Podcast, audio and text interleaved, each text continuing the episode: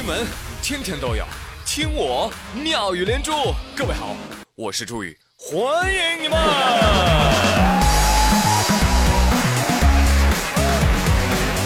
好的，谢谢谢谢谢谢大家的光临，谢谢各位的收听。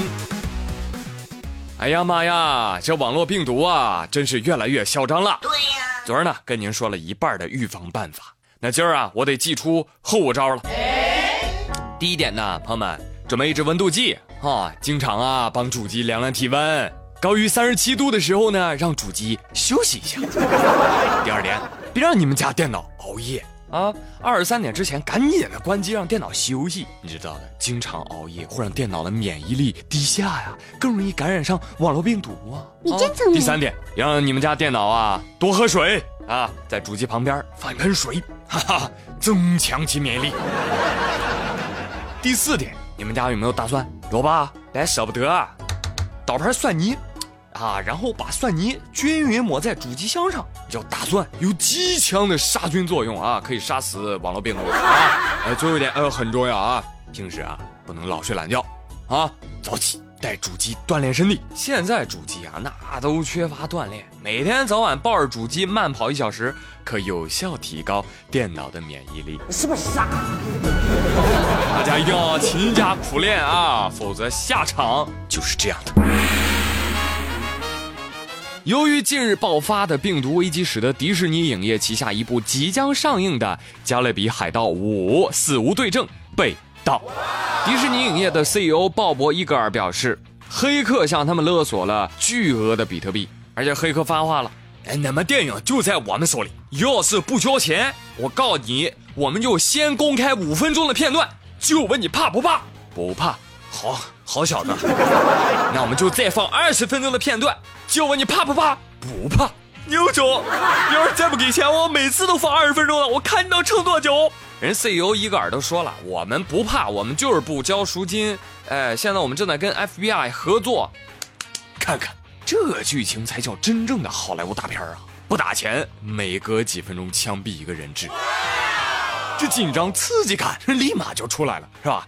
哎，而且很多的围观媒体啊，很兴奋啊，他们纷纷使用了一个标题叫 “Pirates Pirate Pirates”，什么意思？盗版到了海盗。但是迪士尼啊，我跟你说哈，那该去电影院的还是会去的，不会去的吧？宁愿看枪满，他也不会去。对呀。那既然出了这个事儿，择日不如撞日嘛，对不对？今天你就把《加勒比海盗》给上了，不就得了吗？还有学生党说：“黑客，你好，请问下个月的高考试卷你有兴趣吗？搞事情啊！哎呀，同学，你没听说吗？听说高考试卷都是在监狱里印的啊！听说考卷也不会上电脑的，所以不会被盗。我说啊，你怎么知道的？你多去贴吧转转，你不就知道内幕了吗？哎，这说到高考啊。”哎，近日，国家基础教育实验中心外语教育研究中心的秘书长就说了，说这个高考试题当中啊，选择题的比重过大了，选择题呢效果比较差，既考察不出考生的真正学业水平，也考察不到考生的实际能力和创新思维，所以啊，我建议大幅度的啊减少这个选择题的数量，增加开放性的题型。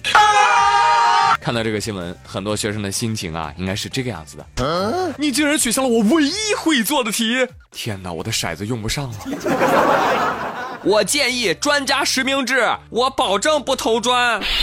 哎，同学们一定要理智。我觉得这个想法就很好嘛，干得漂亮，我支持，我同意啊。真正的学霸是不会在乎提醒的。对呀。更重要的是，反正我都毕业了，你们开心就好。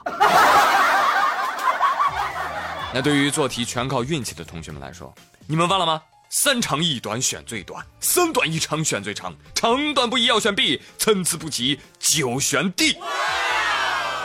这绝对是考试的必备秘诀啊！我同事王胖胖同学啊，当年就是凭此口诀，十道选择题一举蒙对了五题啊，就数学考了二十五分，大家伙一时名噪江湖啊！后来被我们招来当编辑了，领导说。绝对不能招一个数学比我好的。然后王胖胖在选择题的基础之上呢，又总结了自己的心得。大题以抄为主，选择以蒙为辅，蒙抄结合一定及格。我呸！对，就这样才考了二十五分，希望大家引以为戒啊！要不是我们收留他，我跟你说，王小胖很有可能就成为下面这个新闻的主人公了。最近，一位小哥头戴口罩。啊，蒙得严严实实的进入到上海某自助银行，一进去就拿出了工具榔头、撬棒，想要破坏 ATM 机啊！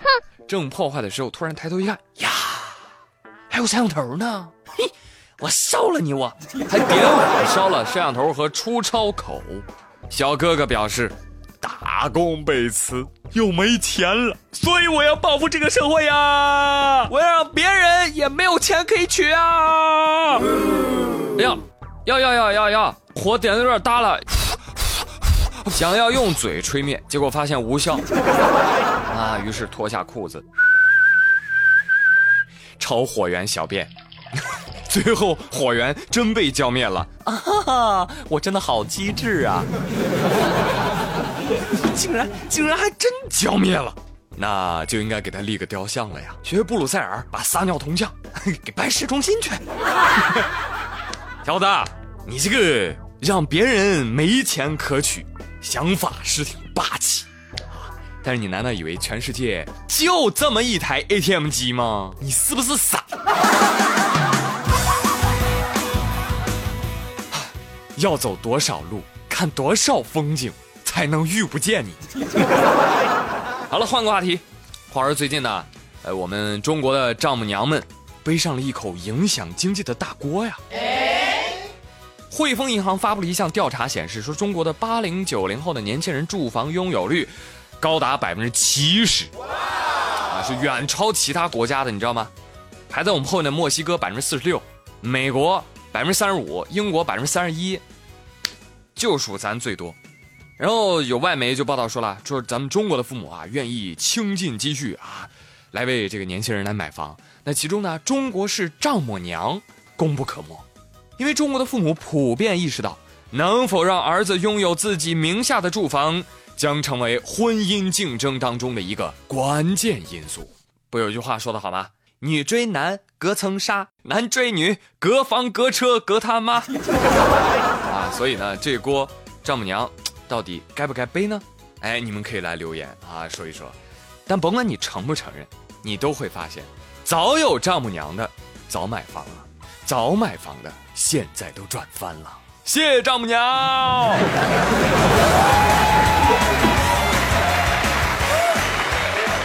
了，朋友们，今天的妙连珠就说这么多，我是朱宇，谢谢收听，明天再会，拜拜。